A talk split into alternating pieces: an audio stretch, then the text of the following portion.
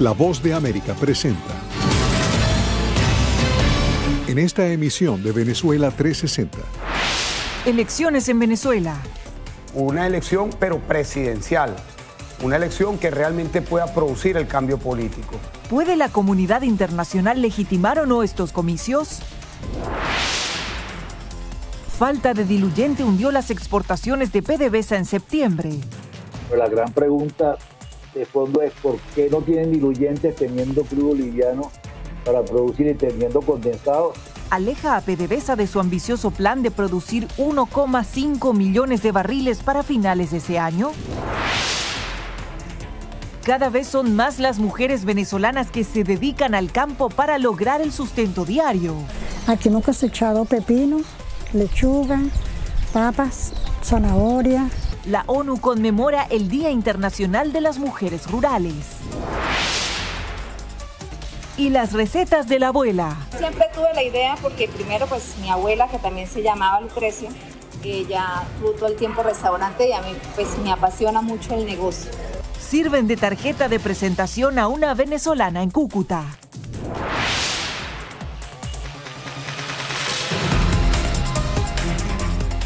Hola, ¿cómo están? Soy Belén Mora y les doy la bienvenida a una nueva emisión de Venezuela 360 desde los estudios de la Voz de América en Washington. Cuando falta un poco más de un mes para las elecciones regionales en Venezuela, la comunidad internacional parece no estar clara de la legitimidad que estos resultados van a tener.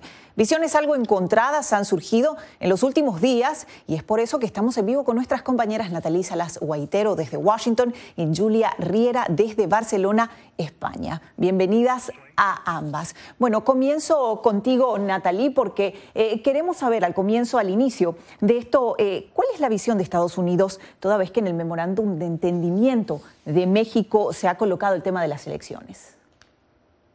Hola Belén, fíjate que Estados Unidos todavía no ve que haya en Venezuela un terreno claro para la realización de unas elecciones regionales justas, libres y verificables. Por otro lado, Estados Unidos no es un país que está sentado en la mesa de negociaciones en México, pero sí es un país que sirve de acompañamiento a la plataforma unitaria venezolana, que es la plataforma de la oposición. Igualmente, Naciones Unidas muy pronto puede dar a conocer el resultado de una evaluación que está llevando a cabo en este momento sobre si llevar una, enviar una, un panel de expertos a Venezuela, expertos electorales, esto a petición del Consejo Nacional Electoral cuando se están cumpliendo muy poco tiempo para que se pueda hacer estas elecciones regionales que serían muy importantes toda vez que la oposición decidió también participar. Ahora, Julia, vamos contigo. ¿Cómo avanzan o cómo van los preparativos en Europa para esta observación internacional que han prometido realizar? Sí, después que a finales de septiembre la Unión Europea aceptara la invitación del Consejo Nacional Electoral para actuar de acompañante en estos comicios, ha crecido la tensión entre el país caribeño y entre el bloque europeo, después que el alto representante de la Unión Europea, el señor Josep Borrell, sugiriera que sería el informe de la misión europea quien legitimaría o no los comicios, pues como decía, ha crecido la tensión ¿no? entre la Unión Europea y entre Venezuela. Sin embargo, algunos representantes de la Unión Europea eh, han declarado que esta misión será totalmente imparcial y objetiva. Natalie, nuevamente contigo porque justo este 16 de octubre se inicia una nueva ronda eh, de diálogos en México. Eh, ¿Piensan que habrán algún cambio significativo antes del 21 de noviembre?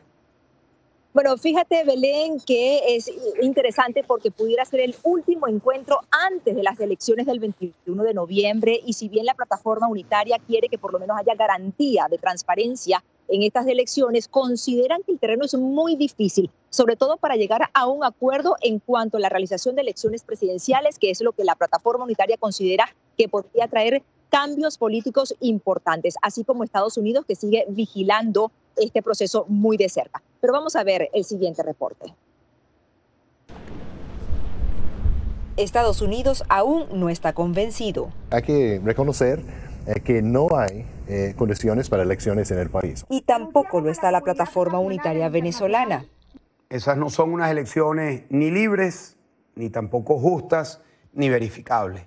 Y nosotros no podemos mentir. La cita del 21 de noviembre aún no llega y ya arrastra una serie de dudas sobre su legitimidad y transparencia.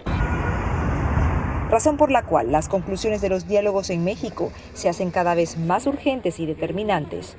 Se acordó realizar en lo inmediato varias sesiones de consulta para que se constituya cuanto antes un eficiente mecanismo de consulta y participación. Pero es que el tiempo corre y la cuenta regresiva inicia sin tener un panorama claro sobre si los comicios regionales de noviembre tendrán el mínimo de transparencia o será una carta más del oficialismo venezolano para ganar tiempo. ¿Qué es lo que está buscando Maduro?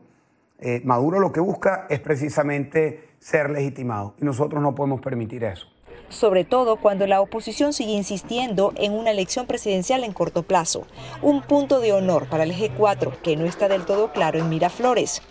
Para el mandatario venezolano, las únicas mediciones en urnas serán las de gobernadores y concejales este año y las de alcaldes en 2022. Maduro siempre buscará desinformar, intoxicar la comunicación, crear divisiones. Eso es lo que siempre va a hacer. Yo parto de una regla, Maduro no hay que creerle. Ahora la pelota está en el lado de la cancha de, de este régimen para responder. Los diálogos de México se reanudan y la oposición tiene en agenda el tema de las presidenciales, pero sabe que aunque se llegue a un consenso sobre el punto, no es un camino fácil, pues requiere de cambios institucionales que toman tiempo, tiempo que por cierto se le agota al pueblo venezolano. Ahora, Julia, vamos contigo nuevamente porque queremos saber qué expectativa tienen en Europa eh, de la visita o de que esta visita va a realizar en Venezuela. Belén, desde la Unión Europea se espera que la visita de esta misión electoral pueda abrir una puerta para ayudar a que, la a que el gobierno venezolano y a que la oposición se puedan entender. Esperan que esta misión contribuya a, a, solucionar la crisis que vive Venezuela. Sin embargo, por otra parte, como dijo el portavoz de Asuntos Exteriores de la Unión Europea, el señor Peter Stano, esta misión podría suspenderse si las condiciones suscritas entre la Unión Europea y el Consejo Nacional eh, Electoral venezolano cambian. ¿Qué dice el tipo? crece la tensión entre el gobierno de Nicolás Maduro y la Unión Europea. Eh, el detonante, recientes palabras del alto representante de la diplomacia europea, Josep Borrell, quien señaló que la misión de observación electoral que irá a Venezuela legitimará o no el resultado de los comicios. Así no. Si es así, mejor no venga postura a la que se sumó el máximo representante del Comité Nacional Electoral Venezolano. En Twitter advirtió además que revisarían el acuerdo de veeduría al que se llegó. Nosotros no podemos guardar silencio ante una declaración tan grave. Pero el bloque europeo insiste en que la observación será totalmente imparcial y que la misión busca facilitar las actualmente turbulentas relaciones entre el oficialismo y la oposición. Puede apuntar mejoramientos a introducir, reformas a hacer para futuros actos electorales y puede abrir una puerta de diálogo entre, todos los actores políticos para que, que, todos pongan aquello que es más importante, es la vida de los venezolanos eh, y la vida del país. Mientras tanto, en Bruselas hay opiniones divididas respecto al envío de la comisión. Algunos eurodiputados ponen en duda que el terreno en Venezuela sea el ideal para que se lleve a cabo una observación, aparte de que recuerdan que no se ha hecho público aún el informe de la misión que el organismo europeo envió el pasado mes de julio. Llegar a la conclusión de que sí existen las condiciones para eh, enviar una misión de observación es algo que requiere una explicación. Pero a pesar que existen ciertas piedras en el camino, esta será la primera vez en 15 años que la Unión Europea envía un equipo técnico para evaluar unas elecciones en Venezuela, algo que según expertos podría marcar una diferencia importante en este proceso de noviembre. Julia Riera, Venezuela 360, Barcelona, España. Julia, Natalie, muchísimas gracias. Una pausa y ya volvemos con más de Venezuela 360. No se vayan.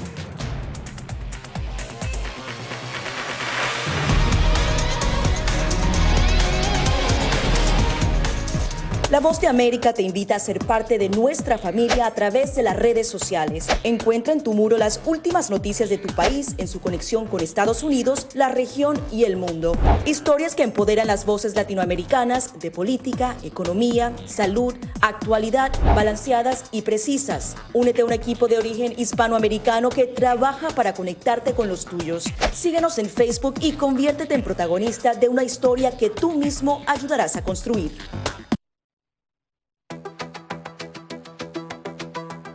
En momentos de crisis políticas y sociales, algunos gobiernos autoritarios recurren al bloqueo del acceso a Internet como herramienta para detener la información que entra o sale de su país. No obstante, existen algunas alternativas que te ayudarán a continuar conectado a la red a pesar de la censura oficial.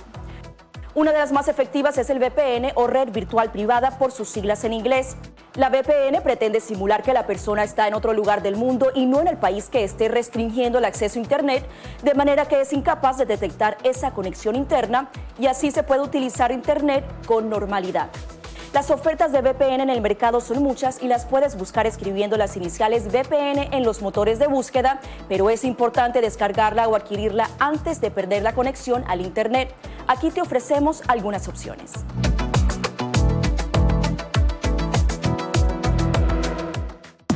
La Voz de América te invita a ser parte de nuestra familia a través de las redes sociales. Encuentra en tu muro las últimas noticias de tu país en su conexión con Estados Unidos, la región y el mundo. Historias que empoderan las voces latinoamericanas de política, economía, salud, actualidad, balanceadas y precisas. Únete a un equipo de origen hispanoamericano que trabaja para conectarte con los tuyos. Síguenos en Facebook y conviértete en protagonista de una historia que tú mismo ayudarás a construir.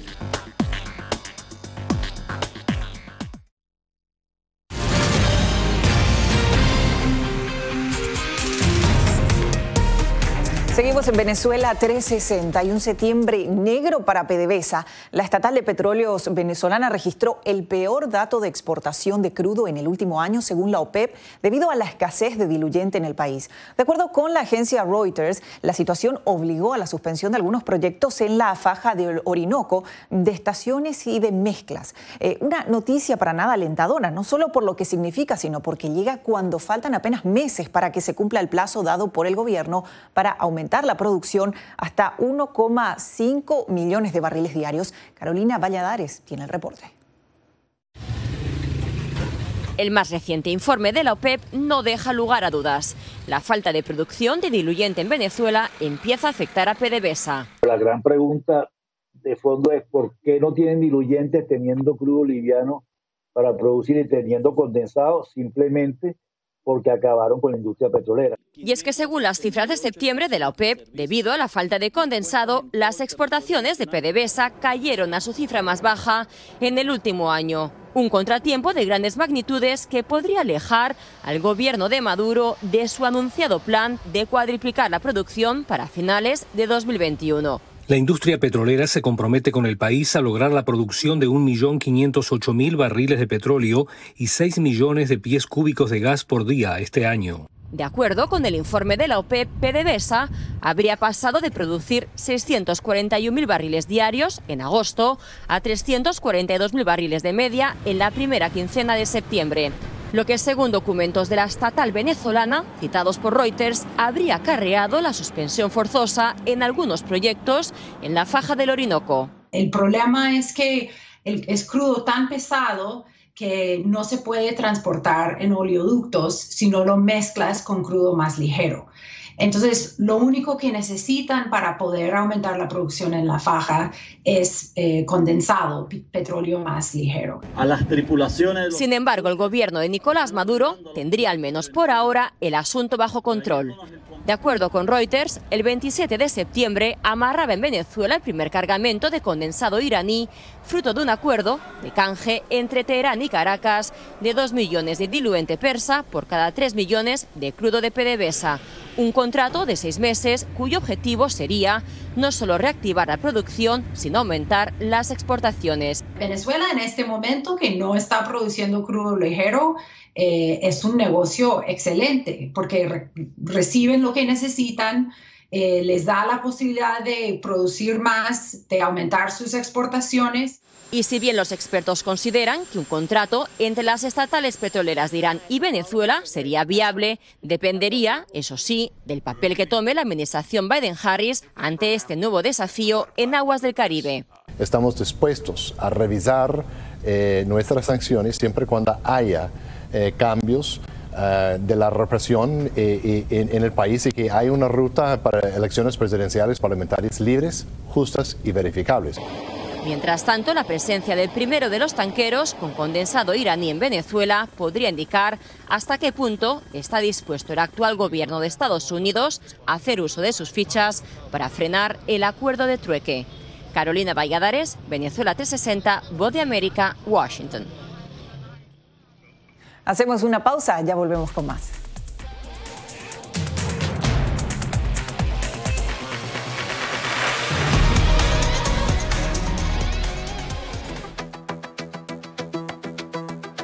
Momentos de crisis políticas y sociales, algunos gobiernos autoritarios recurren al bloqueo del acceso a Internet como herramienta para detener la información que entra o sale de su país.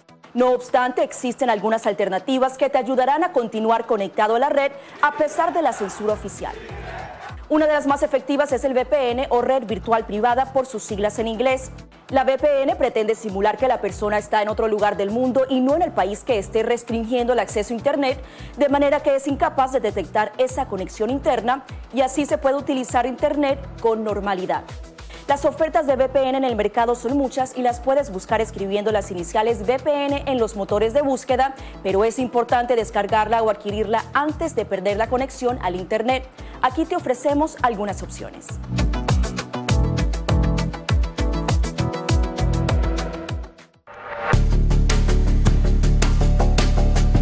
Durante el brote del COVID-19, los estafadores pueden tratar de aprovecharse de personas vulnerables a través de diversos métodos que van cambiando con frecuencia. Es posible que lo contacten por teléfono, correo electrónico, mensajes de texto, correo postal o redes sociales. Ten cuidado con ofertas de kits de supuestas pruebas caseras, curas milagrosas o pruebas inmediatamente accesibles. Response Act has made coronavirus testing more accessible immediately. Tras un desastre, organizaciones caritativas falsas aparecen afirmando que tienen vínculos con otras reales. Siempre verifica que la organización sea legítima. Alguien que asegura que trabaja en el gobierno puede pedirte tu información personal o intentar cobrarte cuotas falsas para así ingresar tu cheque de estímulo.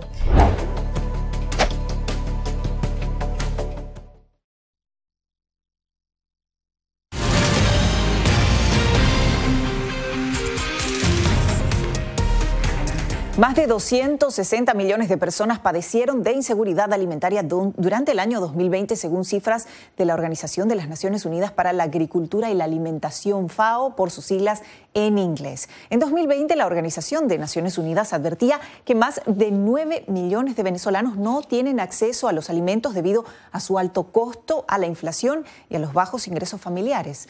Una de cada tres personas en Venezuela tiene dificultades para llevar comida a la mesa y consumir los mínimos nutricionales necesarios, según la encuesta realizada por el país por el Programa Mundial de Alimentos. Y precisamente eh, justo se conmemora el Día Mundial de Alimentos y hacemos un contacto con Celia Mendoza, corresponsal jefe de Naciones Unidas. Celia, ¿cuál es la advertencia de la ONU sobre la seguridad alimentaria y los sistemas de producción? Realmente aseguran que cada vez va a ser más difícil poder sostener a las personas y desde luego los países entregar estas garantías alimentarias. Como mencionabas, Venezuela es uno de esos países donde por lo menos y de acuerdo a encuestas nacionales sobre las condiciones de alimentos, más del 79% de las personas viven en condiciones extremas de pobreza y esto lleva a que no solamente este tema sea fundamental, pero también a nivel regional, explica la FAO, ha mostrado algunos de los impactos. Una cosa que nos preocupa en la región es, por supuesto, ver la comparación entre lo ocurrido el 2019 y el 2020, que podría en el fondo reflejar los impactos que ha tenido la pandemia en la alimentación. Y en lo que respecta a la subalimentación o el hambre, aumentó en dos puntos porcentuales, lo que significa que 14 millones de personas más durante el año 2020 padecieron subalimentación en comparación al año 2019. Celia, por otro lado, ¿cómo avanza este convenio eh, firmado con Venezuela y el Programa Mundial de Alimentos? Sabemos que a partir del 6 de julio del 2021 en el estado Falcón en Venezuela se empezaron a entregar los programas de alimentos escolares para niños menores de 6 años. Esto sigue avanzando. De hecho, la Voz de América tuvo la oportunidad de hablar desde aquí Naciones Unidas con el señor Beasley después de su visita a Venezuela y asegura que esperan que esto se pueda ampliar en los próximos meses. Celia, muchísimas gracias. Por otra parte, y como parte precisamente del reconocimiento que hace Naciones Unidas a la importancia de proteger los sistemas alimentarios en el mundo, el organismo hace especial énfasis en las mujeres trabajadoras del campo. En Venezuela, un 20% de la producción agrícola está a cargo de mujeres, esto según datos de la Agencia de Naciones Unidas para la Alimentación FAO. Pero en los últimos años, la crisis económica y humanitaria ha empujado a más mujeres a trabajar la tierra para garantizar la comida en su hogar. Adriana Núñez Rabascal tiene el informe. Desde hace 20 años, Marta cultiva frutas y hortalizas en un terreno cerca de su casa. Aquí hemos cosechado pepino, lechuga, papas, zanahoria. Aprendió el oficio gracias a su padre y hoy, sin empleo, con dos nietos y una hija con ingresos esporádicos, saber usar el arado la ha salvado de pasar hambre. Ay, horrible. No se puede no se podría comprar nada. ¿Por qué? Porque como uno compra si no trabaja. Todo comenzó como un conocimiento extra que ahora le permite mantenerse ella y su familia. Este 15 de octubre la ONU conmemora la labor de mujeres que, como Marta, deben dedicarse al campo con la celebración del Día Mundial de las Mujeres Rurales, un oficio reconocido como esencial pero que, por lo menos en Venezuela, se ha hecho más cuesta arriba en los últimos años debido al alto costo de la vida y de la materia prima. Que no tenemos para la semilla, no hay quien trabaje, que ayude uno a la tierra, porque no hay, nadie le gusta trabajar la tierra, es mentira. Si, no tienes semilla, ¿cómo haces? O sea, nos intercambiamos. Semilla por la por comida, por el maíz, por las carabotas, por, por más así.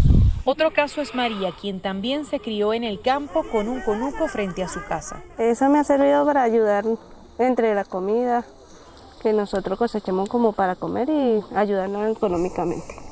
Lo que cosecha no solo va a parar a su mesa, también lo vende para comprar otros alimentos que no puede cultivar. Compro unos pedacitos de queso, arroz. Cuando no tengo, compro arroz, pasta, María forma parte del programa Siembra en tu casa, que capacita a mujeres para trabajar la tierra.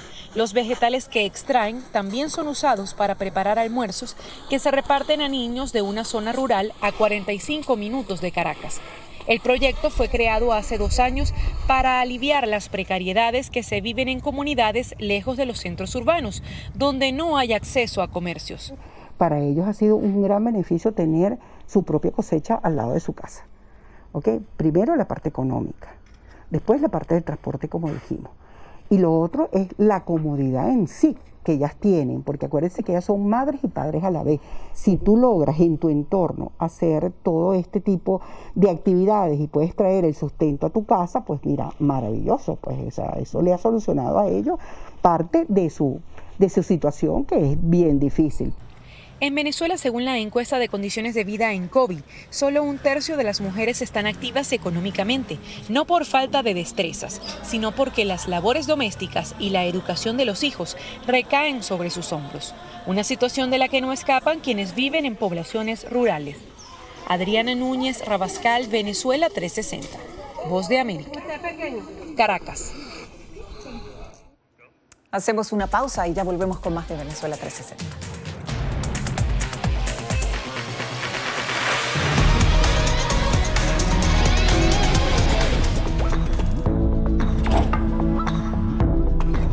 Cuando ellos me traen un tema un poco delicado o fuerte, yo siempre les pregunto primero, Ari, ¿y dónde oíste eso? ¿Quién te lo comentó? ¿Y qué, y qué, qué te han comentado? Pues corrijo si han escuchado algo que no, es, no está correcto, no está bien. Y les aclaro pero lo, lo mínimo necesario para su edad. Enfócate en que tu hijo se sienta seguro y no le ofrezcas más detalles de los que pida. Si ellos preguntan, nosotros siempre les hemos respondido con la verdad, pero eh, a su edad. Finalmente di cosas específicas que tu hijo pueda hacer para que sienta que tiene el control. Por ejemplo, enséñale que lavarse las manos con frecuencia lo puede ayudar a mantenerse sano.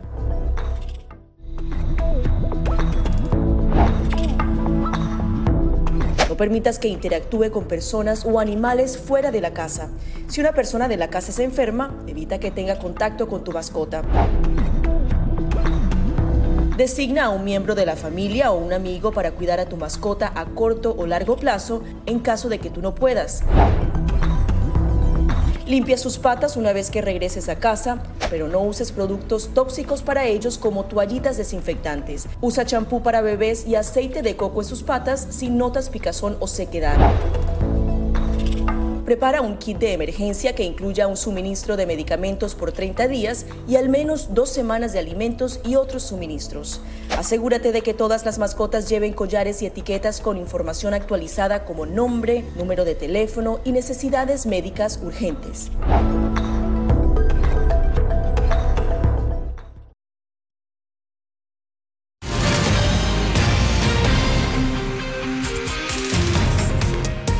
La comida venezolana se ha vuelto el éxtasis de los paladares cucuteños en Colombia. No es raro ver un negocio de platos típicos venezolanos en cada centro comercial y barrio de la zona de frontera.